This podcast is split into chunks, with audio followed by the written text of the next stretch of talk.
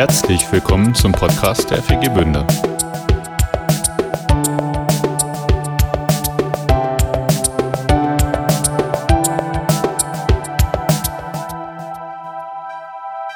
Ja, ihr Lieben, wir haben uns als Gemeinde viel vorgenommen.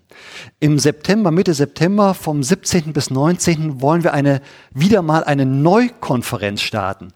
Das hat schon eine kleine Tradition. Wir sind eine kleine Gemeinde, aber ähm, wir haben uns immer wieder vorgenommen, äh, in die Öffentlichkeit zu gehen mit Jesus und so dem Wirken Gottes äh, und das auch auf eine größere Plattform. Wir haben das die letzten Jahre schon immer mal wieder gemacht im Universum, so das alte Kino von Bünde, äh, ein paar Tage, Wochenende gemietet, mit dem Chuck Perry zum Beispiel. Und dieses Jahr haben wir uns wieder viel vorgenommen, aber mal wieder anders. Ähm, wir wollen ein Zelt aufbauen für über 200 Personen hier auf dem Grundstück. Okay, Warum Zelt? Äh, das ist, glaube ich, so ein bisschen auch der Corona-Situation geschuldet, dass falls die Inzidenzen wieder ansteigen, ne, machen wir die Zeltwände auf und die Durchlüftung ist gesichert. Dieses Mal ist ein Australier eingeladen, Ben Fitzgerald, der allerdings in Deutschland wohnhaft ist mittlerweile. Ben Fitzgerald, tja, ich habe den noch nie gehört. Hab jetzt mal so ein bisschen im Internet geklickt äh, fand ich aber super interessant. Ähm, und ich weiß das von äh, meinen Kindern teilweise, die waren schon bei Konferenzen, äh, wo er gesprochen hat mit über 40.000 Leuten in Europa. Der kommt nach Altenhüffen. Zu uns auf dem Parkplatz. Unglaublich.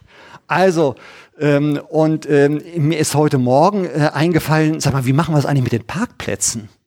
Ne? Also, äh, weil das Zelt steht ja auf unseren Parkplätzen und wenn dann irgendwie so 100 Autos hier stehen und so.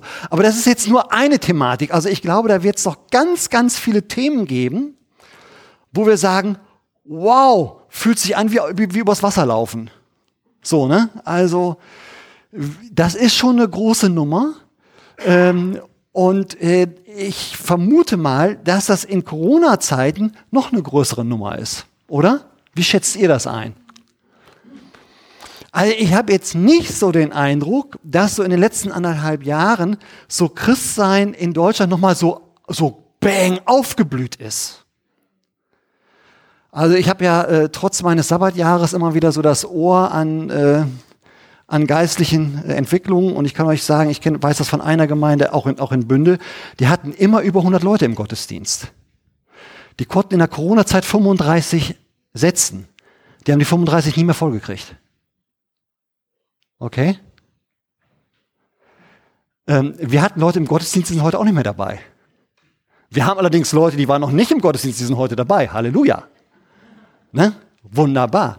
Aber ähm, mein Eindruck ist nicht irgendwie, dass die große Sinnfrage ausgebrochen ist und die Leute sich reihenweise Bibeln kaufen und YouTube-Clips lesen, ne, äh, durch, um, um, um die Suche zu befriedigen. Mag sein, vielleicht kommt das auch noch, aber was da so bekannt ist, irgendwie so die, die Streaming-Dienste, Netflix, also die Unterhaltungsindustrie, die digitale, die, die, ist, die ist geboomt. Ne? Also und der Konsum, der wird auch wieder steigen. Also das, äh, das ist so sicher wie das Amen in der Kirche. Ne? Also äh, das wird auf alle Fälle wieder funktionieren. Und jetzt sagen wir, okay, wir machen Neukonferenz. Huh. Und Corona wird noch nicht vorbei sein. Aber wir gehen voran. Ähm, also mein, das Ende meines Sabbatjahres oder mein Dienstanfang wird nicht schleichend sein. Ne? Sondern das ist so richtig so, bang, von 0 auf 100. Ist nicht schlimm. Ist überhaupt nicht schlimm. Alles gut. Aber was ich damit sagen möchte, ich glaube, es ist gut, wenn wir die Zeit nutzen, die sechs Wochen, die wir noch haben, damit wir uns optimal darauf vorbereiten. Damit wir uns darauf vorbereiten, weil ich glaube oder ich merke es wenigstens äh, von, von, von mir, ich habe es auch nötig. Ich muss irgendwie da nochmal einen neuen Bezug und, eine, und mehr Glauben entwickeln und noch eine größere Überzeugung. Ich habe da schon eine Überzeugung, aber das kann ruhig noch wachsen angesichts dessen, ähm, was uns da äh, bevorsteht und was da auf uns äh, zukommen wird. Von daher dachte ich, ich starte eine, eine Predigtreihe Und ähm, diese Predigtreihe wird den, wird den Titel haben Tipps für Evangelisation, weil darum soll es diesmal bei der Neukonferenz gehen. Es geht wieder darum, neu das Wirken Gottes zu erleben, für uns selber, aber auch dieses Wirken Gottes für andere vielleicht neu oder zum ersten Mal erlebbar zu machen. Also es wird dieses Mal anders sein als so die Jahre davor. Wir werden Freitag und Samstagvormittag, Freitagabend, Samstagvormittag für uns haben, für alle, die da sind, um vorbereitet zu werden. Am Samstagnachmittag werden wir rausgehen ähm, und versuchen, Menschen einzuladen, ähm, eine Begegnung mit, mit Gott zu haben. So, jetzt merkt ihr schon, oh, different, anders. Samstagabend und Sonntagvormittag wollen wir dann nutzen, um Leute einzuladen mit ins Zelt und äh, dort nochmal äh, Jesus zu begegnen. Die Kraft Gottes zu erleben. Wow, also ihr merkt es anders, ne? Ja, ist doch mal mittendrin. Das ist übrigens interessant. Mein Eindruck ist, Christsein im letzten Jahr in Deutschland, ich meine das gar nicht nur bei uns, ist geschrumpft. Das ist mein Eindruck. Wenn ich mit anderen Pastoren äh, mich treffe immer noch, das ist geschrumpft. Aber interessant ist, dass der Kern, der geblieben ist, mein Eindruck, jetzt sagt, jetzt gehen wir raus. Jetzt wollen wir es wissen. Jetzt lassen wir uns nicht mehr von den Zögerern und Zauderern abhalten, die wir auch sonst in meiner Gemeinde und im Umfeld haben. Ne? Die immer so einer, oh, oh Evangelisation, oh, oh, oh, Neukonferenz, ah, Bremse, oh, wer weiß, was da kommt. Dass der Kern, der so übergeblieben ist, sagt, okay, jetzt gehen wir voran. Oh, übrigens nicht nur bei uns. Ich kriege das bei, bei anderen äh, Pastoren auch mit, dass auf einmal das Thema Evangelisation bei denen nach, nach, nach vorne rückt. Also, wie können wir andere Menschen gewinnen ähm, für Jesus? Deswegen Tipps für die Evangelisation Predigtreihe viermal und zwar immer auf der Grundlage von Lukas Kapitel 10. Warum ist Lukas Kapitel 10 so super interessant an der Stelle? Weil Jesus in Lukas Kapitel 10 70 oder 72 seiner Nachfolger rausschickt zu evangelisieren. Und zwar als, das ist wie, wie, wie, so, wie so eine Testphase für sie, um es zu lernen. Sie sollen vorbereitet werden für das, was noch kommen wird. Und wir müssen uns auch vorbereiten, oder? Und deswegen habe ich gedacht, ähm, das ist eine super Gelegenheit. Lass es uns anhand von Lukas Kapitel 10 machen. Ich, ähm, was mir dabei noch geholfen hat, ich habe in der, im Sabbatjahr, im Ruhejahr, ein Buch dazu gelesen das erste Mal sogar auf Englisch. Und wer mich kennt, ehe ich ein Buch, Buch lese, da gehört viel zu, ehe ich das auf Englisch lese, dann, das ist ein Wunder. Okay, und das gibt's mittlerweile auf Deutsch, der Ruf Jesu von Torben Sondergaard. Ähm, der hat genau dieses Thema, diesen, diesen Aufbruch hin, äh, nochmal die, die, die Welt für Jesus zu gewinnen. Dass wirklich errettet wird. Und ähm, ich finde es äh, gigantisch. Er hat es anhand äh, Lukas von Kapitel 10 gemacht und ich finde es super inspirierend. Ich weiß gar nicht, was es kostet. Torben Sondergaard, der Ruf Jesu, kriegt er bei Amazon, kriegt er bei einer, bei einer Buchhandlung. Ähm, ist ranzukommen. Also da ist so ein bisschen Inspiration für mich gewesen. Hm, heute die erste Predigt geht um das Thema, ähm, Tipps für Evangelisation ist das große, Tipps für die Motivation. Ähm, ich lese einfach mal vor und dann merkt ihr schon, in welche Richtung das geht. Danach bestimmte der Herr, also Jesus, weitere 70 Boten und sandte sie zu Zweien aus. Sie sollten vor ihm her in alle Städte und Ortschaften gehen, durch die er kommen würde. Er sagte zu ihnen, hier wartet eine reiche Ernte, aber es gibt nicht genug Menschen, die helfen, sie einzubringen. Bittet den Herrn, dem diese Ernte gehört, dass er die nötigen Leute schickt. Also heute mal nur die ersten beiden Verse aus Lukas Kapitel 10. Und ich glaube, was Jesus hier als erstes voranstellt, ist irgendwie als, als Tipps, wie wir motiviert werden können, überhaupt äh, loszugehen und nun zu machen. Ich glaube, er gibt uns hier vier Dinge mit. Ähm, das erste ist, die erste Motivationshilfe ist, folge Jesu, Jesus, lass dich senden. Ganz einfach. Diese ersten Worte, es sind ja drei Worte, mit Artikel sind es vier Worte, aber eigentlich sind es drei Worte, die haben es schon in sich. Danach bestimmte der Herr. Also was heißt danach? Danach heißt, davor muss irgendwas passiert sein. Was ist davor passiert? Lukas Kapitel 9 ist davor. Ähm, Jesus schickt seine Jünger schon mal los, äh, in Lukas Kapitel 9, ab Vers 51. Und was passiert? Sie werden abgelehnt. Sie sollen den Weg vorbereiten, eine Übernachtungsmöglichkeit besorgen für Jesus, der auf dem Weg ist. Und äh, in dem Ort, wo sie äh, nachfragen, werden sie abgelehnt. Übrigens, das macht sie so wütend, dass sie Feuer vom Himmel regnen lassen wollen. Nicht gut. Ja? Und ähm, zu dem Thema Ablehnung werden wir noch kommen in der letzten Predigt, ähm, Anfang September wird das sein, weil Lukas Kapitel 10 geht Jesus nochmal auf Ablehnung äh, bei dieser Evangelisationsbemühung äh, ausdrücklich ein. Aber nach diesem ähm, Ergebnis ähm, oder Ereignis, dann ab Lukas Kapitel 9, Vers 57 wird das Thema aufgegriffen, was bedeutet es eigentlich, Jesus nachzufolgen. Und das ist bei mir so überschrieben, ich gehe gar nicht genau darauf ein, Jüngerschaft ohne Wenn und Aber. Also wenn wir Jesus nachfolgen, dann heißt das, ich folge ihm nach. Ohne Wenn und Aber. Und genauso steigt jetzt dieser Missionstrip, diese, diese Tipps für Evangelisation bei Jesus, bei der Motivation, so, genauso steigt er ein, danach, also nach dem vorhergehenden, bestimmte, dieses Wort bestimmte, heißt nicht, Jesus wünschte sich, sondern bestimmt heißt, er brachte klar zum Ausdruck, was er mit wem vorhatte. Genau das heißt es. Ähm, und das nächste Wort macht es nämlich auch deutlich, der Herr. Also es heißt nicht, da, danach sagte Jesus, sondern danach bestimmte der Kyrios, der Herr. Es gibt einen Bestimmer. Und der Bestimmer bestimmt. Kann mich das motivieren? Motiviert mich das oder demotiviert mich das? Macht das schon von Anfang, wo ich sage, du hast mir mal gar nichts zu sagen, Jesus. Also, ne? Also mein Alltag und mein Leben gehört mir. Ja?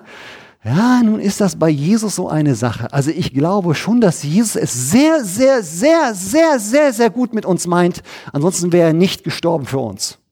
Das ist der ultimative Liebesbeweis. Und trotzdem kommt er als der Bestimmer, als der Herr in mein Leben rein. Danach, nach dem vorhergehenden, Jüngerschaft ohne Wenn und Aber, selbst wenn wir auf Ablehnung stoßen. Danach bestimmte der Herr, kein anderer, der Bestimmer, weitere 70 Boten und sandte sie aus. Und dann gibt es gibt, die Tipps. Ich glaube schon, also ich kenne ja nun auch mein Leben, mich motiviert das schon. Weil es ist nicht immer so, dass ich äh, immer so den Eindruck habe, Mann, ich muss mal unbedingt mal neue Leute kennenlernen und denen was von Jesus erzählen. Also manchmal habe ich da richtig Lust drauf, ist aber nicht immer so. Ja, und ich kenne auch, ach, ach, Fernsehen auf dem Sofa ist auch wirklich so schön. Ne? Und mit den Kindern grillen ist auch schön. Rasenmähen ist auch schön. Ne? Einfach so stumpf. Ne? Es gibt so viele schöne Sachen. Reiten ist auch schön. Auch mit dem Auto durch die Gegend fahren ist schön. Ne? Zur Imbus Pommes essen ist auch schön. Ne? Aber mit, ah. also, wenn wir Jesus nachfolgen, äh, dann geht es auch um Gehorsam. Dann geht es nicht nur mehr um mich. Das ist so. Also bei Jesus bin ich voll im Fokus. Also er denkt ganz viel an mich, aber es geht nicht nur um mich. Es gibt ähm, ein, äh, fällt mir gerade ein, dazu einen amerikanischen äh, Pastor, Rick Warren, der hat vor Jahrzehnten ein Buch rausgebracht, Leben mit einer Vision.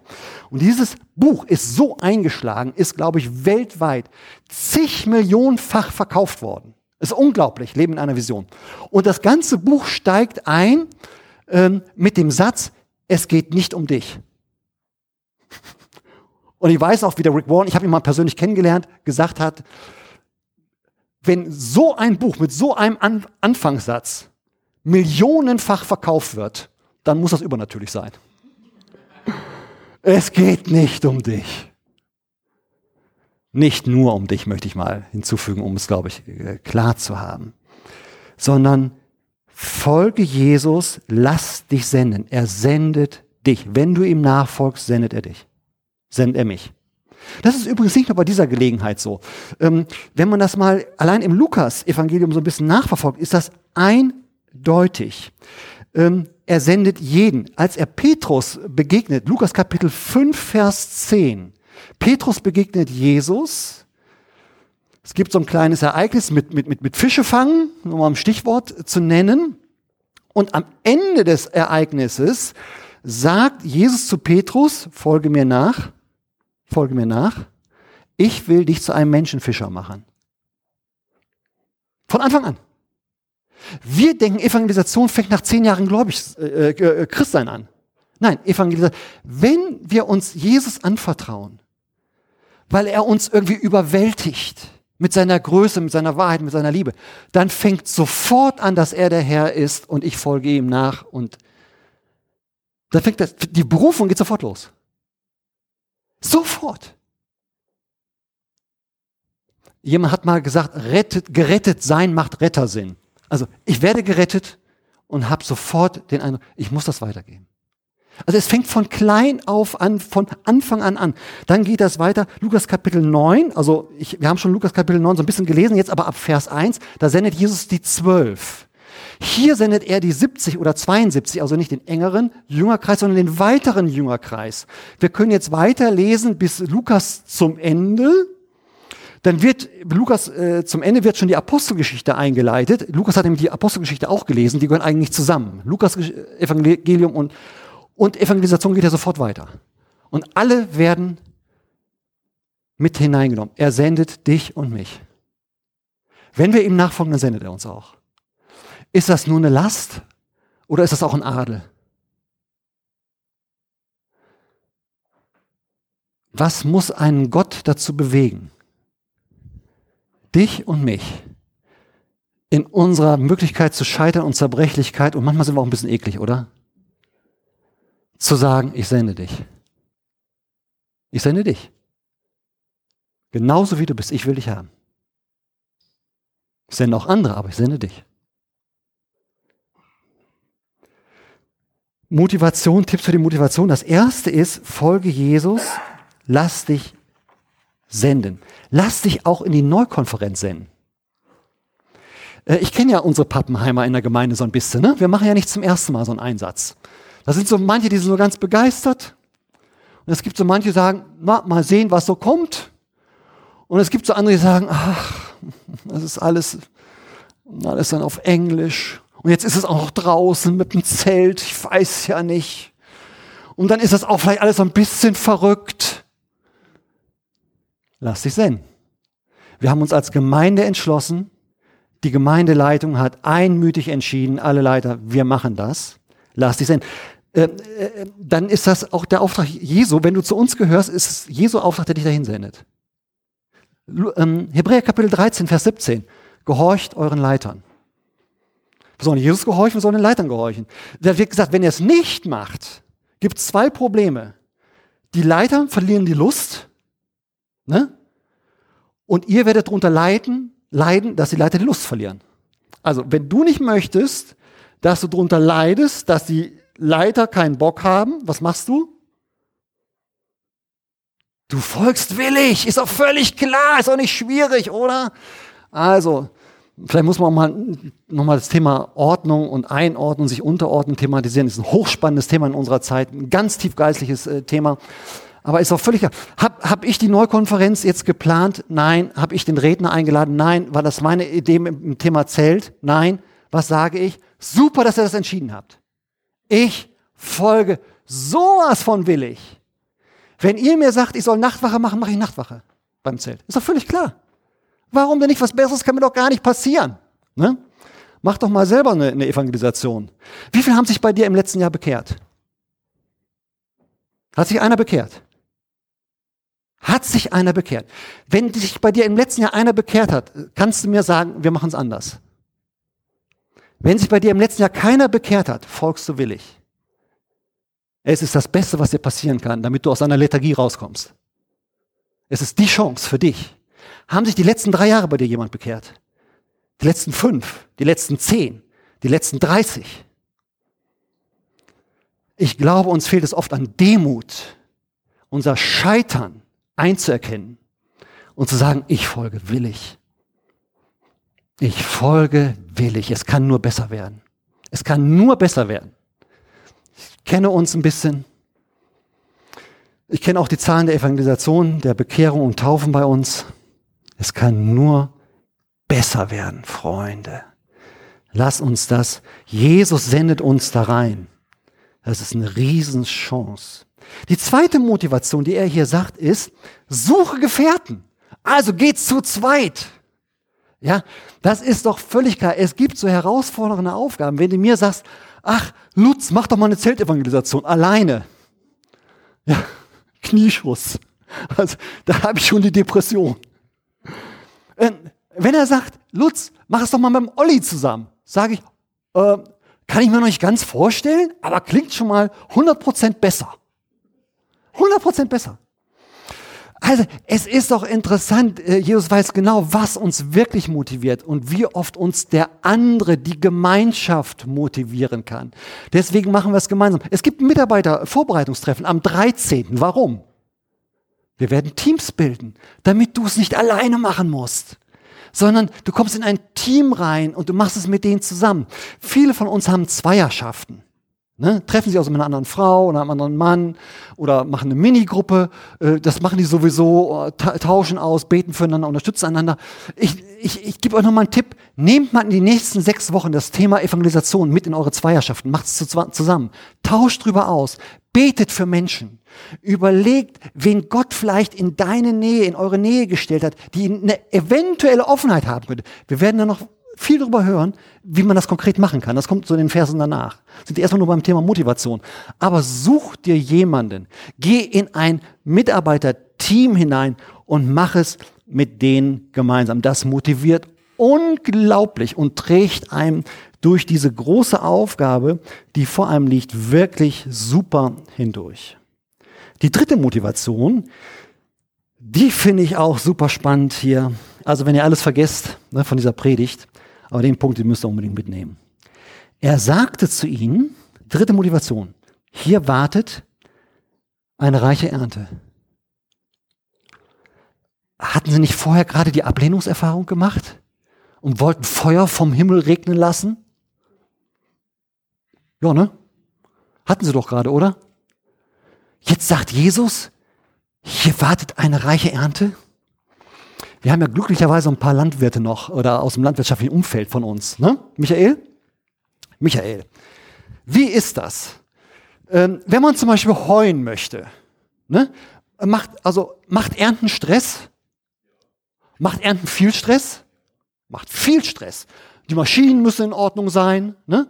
Man muss Helfer organisieren, man muss sich selber Zeit einräumen. Dann hast du es nicht in der Hand, wie das Wetter ist. Ne? Guckst immer nach äh, und so. So, also Ernten macht an sich macht wirklich viel Arbeit, macht auch richtig Stress. Und es ist auch nicht so, dass jede Ernte irgendwie eine super Ernte ist im Jahr, ne? ne? Also ich glaube, vor zwei Jahren äh, habe ich, glaube ich, keine einzige Kartoffel geerntet. Es war jetzt auch kein Hektar Kartoffel, ne? sondern es waren nur so, so sechs Reihen. Aber immerhin, ich hatte einen Fehler gemacht. Ne? Bei den Saatkartoffeln, die hatte ich zu lange in der Wärme liegen lassen anscheinend. Die sind kaputt gegangen, kam nichts. So ganz schlecht. Also was, was will ich damit sagen? So, wenn ich nicht und trotzdem habe ich damals die Kartoffeln ausgesät und habe sie im nächsten Jahr wieder ausgesät.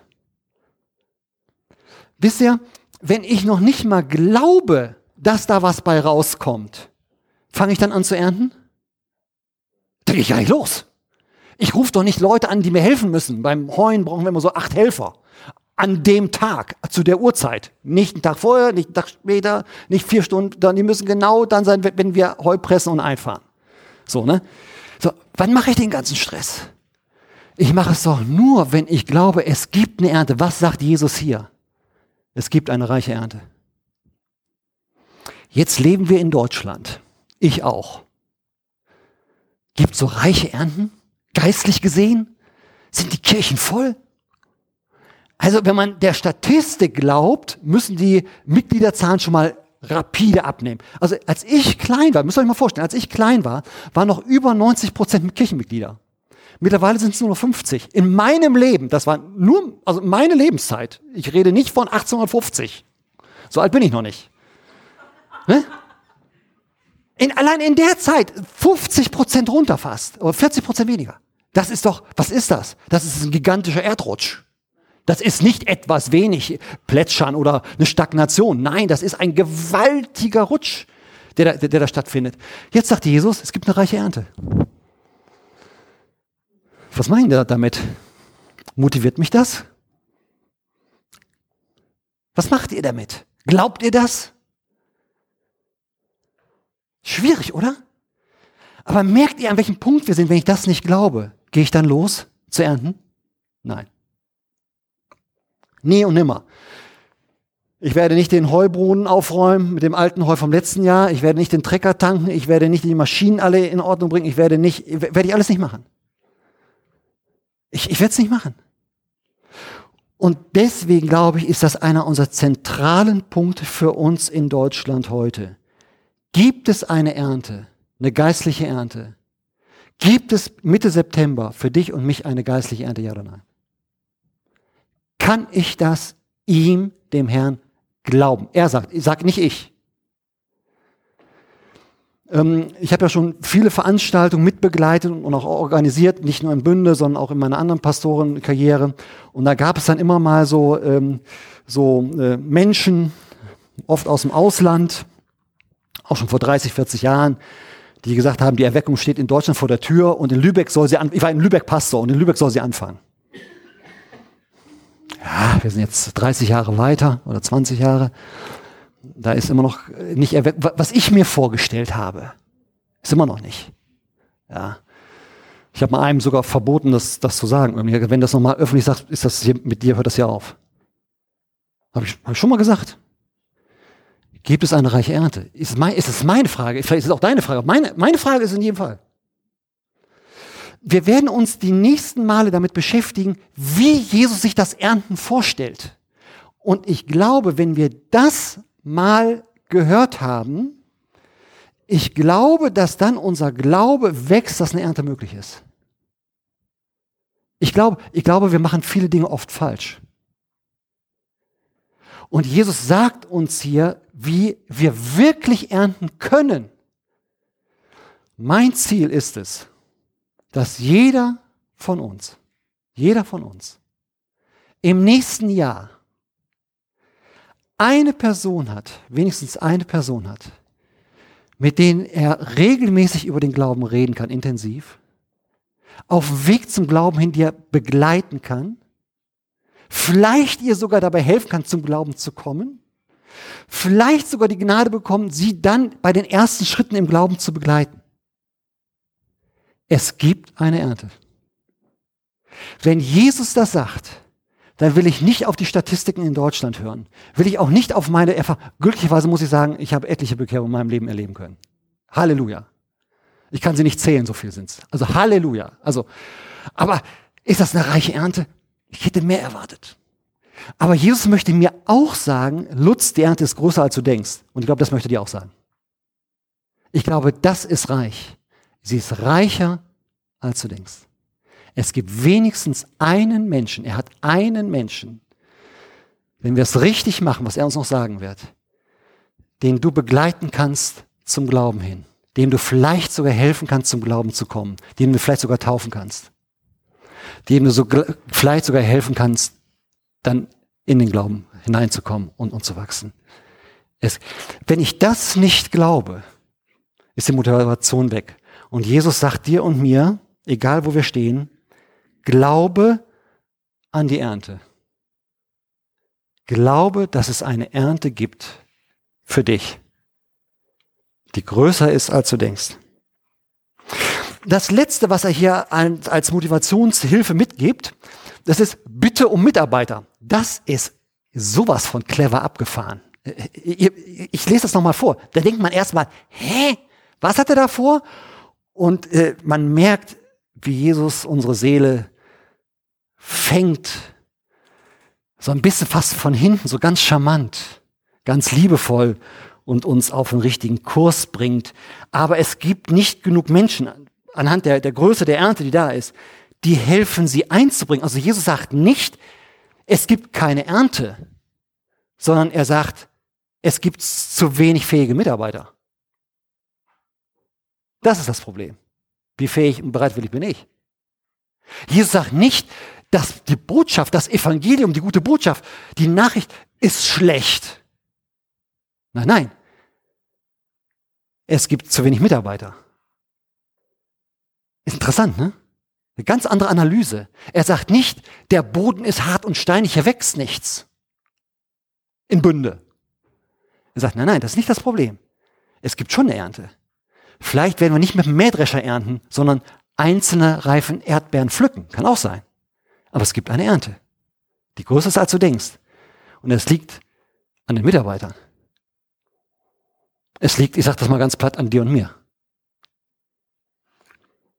Und jetzt kommt seine, sein Tipp, bittet nun den Herrn, dem diese Ernte gehört, dass er die nötigen Leute schickt. Was macht Jesus da? Also stellt euch mal vor, wir würden ab heute, jeden Tag, du und ich, folgendes Gebet sprechen. Jesus, ich glaube, dass es eine Ernte gibt. Ich bitte dich, dass du Menschen befähigst, aussendest, willig machst, rauszugehen, um diese Ernte einzufahren. Ne? Das beten wir ab heute jeden Tag bis Mitte September. Was denkt ihr, was, was würde passieren? Vermutet mal. Stellt euch das mal vor. Du fängst jetzt ab heute an. Wenn ihr Minigruppe habt, ihr betet. Kleingruppe, ihr betet alle zusammen. Ne? Wenn wir unser Mitarbeiter-Vorbereitungstreffen haben am 13., wir beten, wir, wir beten zusammen. Was, was würde passieren?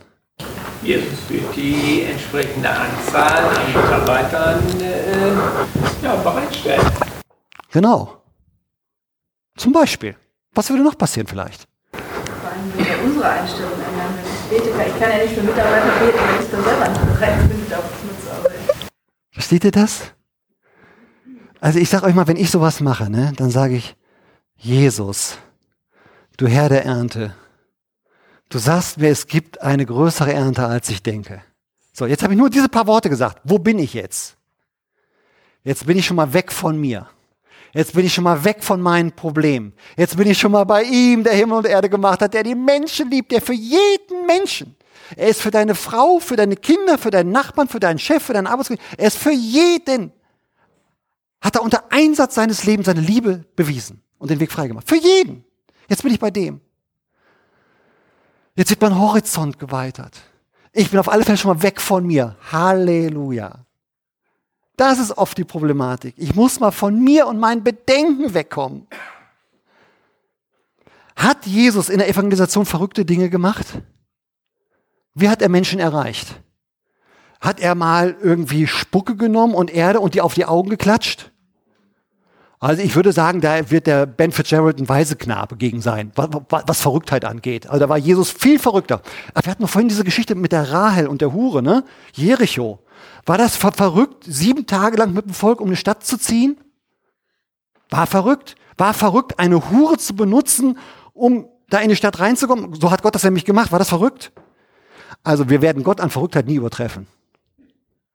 Wenn du verrückt, Probleme hast mit, mit Verrücktheiten Gottes, dann ist dein Problem, dass du verrückter werden musst. Aber nicht, dass Gott sich deiner Vernunft, deiner Vernünftigkeit anpassen muss. Das kann nicht sein. Ja? Also es ist eine Riesenchance, dass wir mal wieder rauskommen, unseren Horizont weiten, mal wirklich wieder bei dem Herrn der Ernte. Der hat übrigens auch mich geerntet. Oh, ich weiß das noch. Ich habe mal in, in, in Lübeck, habe ich Gott so angeklagt, eine ganze lange Zeit, weil ich dachte, Menschen müssen viel mehr Bekehrung sein, müssen viel mehr wachsen. Wir sind gewachsen, alles gut, aber ich dachte viel, viel mehr. Und ich war so richtig in meinem Frust und, mein, und ich muss arbeiten und ich muss tun und ich mühe mich ab und es kommt so wenig bei rum. Alle anderen, die in Immobilien investieren, die verdienen viel mehr und so, ne? Und ich hier mit meinem, ne? Versteht ihr das? Okay, danke, dass ihr mich versteht. Ich fühle mich schon viel besser. Auf alle Fälle sitze ich auf meinem Fahrrad und grummel so in Gedanken vor mich hin. Da sagt der Heilige Geist ganz klar in meine Gedanken, Lutz, da kannst du mal sehen und glücklich sein, dass du gerettet worden bist. Versteht ihr? Lutz, du beklagst dich, dass das so schwer ist mit allen.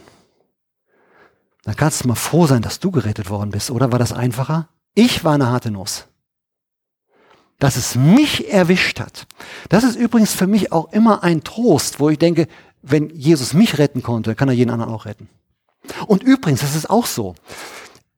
Ich bin nicht einen Tag vorher gerettet worden, sondern an dem Tag, an dem ich gerettet worden bin. Äh, einfach zur Ermutigung, wenn du schon hundertmal jemanden angesprochen hast, denk nicht, es lohnt sich nicht, das hundertste ein, eine Mal jemanden anzusprechen, weil es kann sein, dass er beim hundertsten einmal auf einmal offen ist, was er beim hundertsten Mal noch nicht offen war.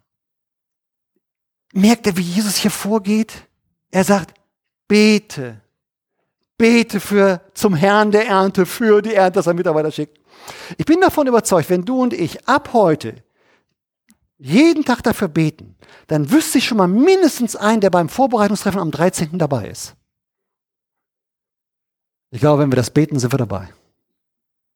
Jesus wird uns schon kriegen im Gespräch. Der wird unsere ganzen Bedenken, unser Hart sein, unseren Frust, unseren Unwillen. Ich möchte es aber anders haben, nicht im Zelt. Ich möchte nicht Ben Fitzgerald, sondern ich möchte, ich möchte Billy Graham. Nun, der ist leider schon gestorben. Ja? Hat Gott dieses Mal nicht vor. Ach, mit Mutter Teresa würde ich losgehen. Ist auch schon tot. Also anscheinend ist es so, wie es ist. Lass dich drauf ein. Lass dich senden. Okay? Also, wir haben uns viel vorgenommen mit der Neukonferenz. Hier so ein paar Tipps für die Evangelisation und heute Tipps für die Motivation. Folge Jesus, lass dich senden. Zweitens, such dir Gefährten, mach es in Gemeinschaft. Drittens, glaub an die Ernte. Jeder hat mindestens einen. Viertens, bitte um Mitarbeiter täglich. In Vers 17 kommen die 70 wieder zurück. Und da heißt es, und die 70 kamen zurück und berichteten voller Freude. Amen. So, ich habe noch einen kleinen praktischen Part, wenn ihr Lust habt. Ihr sitzt so schön alleine oder zu zweit, das ist alles okay, ihr bleibt genauso sitzen, wie ihr seid. Und wenn ihr alleine seid, betet ihr alleine. Wenn ihr zu zweit seid, betet ihr zu zweit.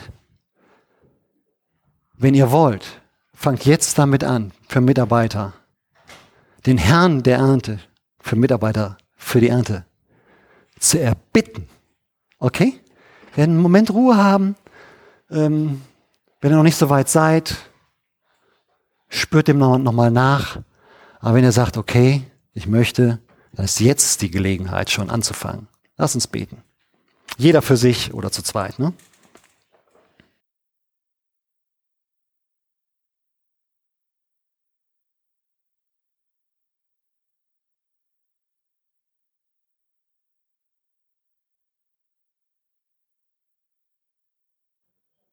Jesus, im Grunde genommen ist das ja so ein, ein großes Abenteuer, an dem wir teilhaben dürfen. Du bist gekommen, um Menschen, die verloren sind, zu suchen und zu retten. Und du nimmst uns mit in diesen Auftrag hinein. Was kann Schöneres geben? Größeres. Aber wir kennen auch die Negativerfahrung, die Ängste unsere Ängste. Und die halten wir dir hin und sagen, sieh zu, dass es mit uns besser wird.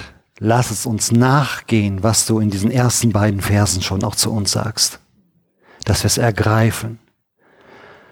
Dass wir den Anfang kriegen, erstmal so diese innere Haltung sich bei uns verändert, dass wir motivierter sind, wieder Hoffnung bekommen. Und sagen, jawohl, ich will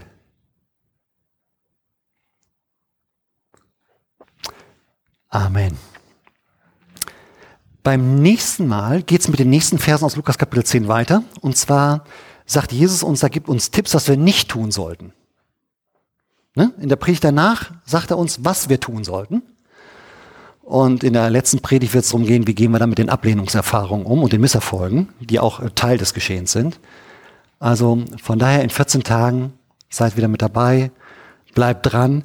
Oder ihr könnt es auch im Netz nachhören, wenn ihr, wenn ihr, wenn ihr nicht könnt. Ne? Ähm, Sagt es den anderen Gemeindemitgliedern, dass sie es auch nochmal nachhören, auch im Netz, damit wir alle, alle miteinander ziehen, weil das ist unser gemeinsames Ding. Ja, wir werden es uns nicht leisten können, dass äh, fünf Prozent sagen, nee, will ich nicht. Das geht nicht. Ne? Also dafür sind wir zu klein auch. Und ich glaube, das will Jesus auch nicht. Äh, er sagt ja nicht von den 70, stell dir mal vor, er, er gibt 70 den Auftrag. Und dann sagen 60, ich oder sagen immer 10 oder 20 sagen, ach nee, wieso, warum, weshalb, ich, ich will eigentlich nicht. Was passiert mit den anderen? Das ist äh, Wehrkraftzersetzung, Demoralisierung der, der, der Truppe. Du kannst was mit, was mit anfangen, ne? Ja, ja, das möchte er nicht. Ne? Also von daher gibt's den anderen weiter, dass wir alle hier miteinander vorangehen und sagen, jawohl, äh, er sendet uns und wir gehen gemeinsam auch diese große Aufgabe an, mit den Erfolgen und Misserfolgen. Mit beidem, was dann so kommen wird. Okay? Lass uns nochmal aufstehen und uns ausdrücklich unter den Segen Gottes stellen. Herr, der du gesandt bist und uns sendest, sprich es uns zu, dass du uns in unserer Verfasstheit, so wie wir gerade sind, mit dem, was in unserem Leben jetzt vor uns liegt, dass wir deine Gesandte sind, in eine Ernte hinein. Wir müssen nicht die Ernte aus dem Boden ziehen. Wir müssen nicht irgendwie dann riesen Anstrengungen unbedingt unternehmen, sondern nur die, die offen sind, die du vorbereitet hast, finden und ernten.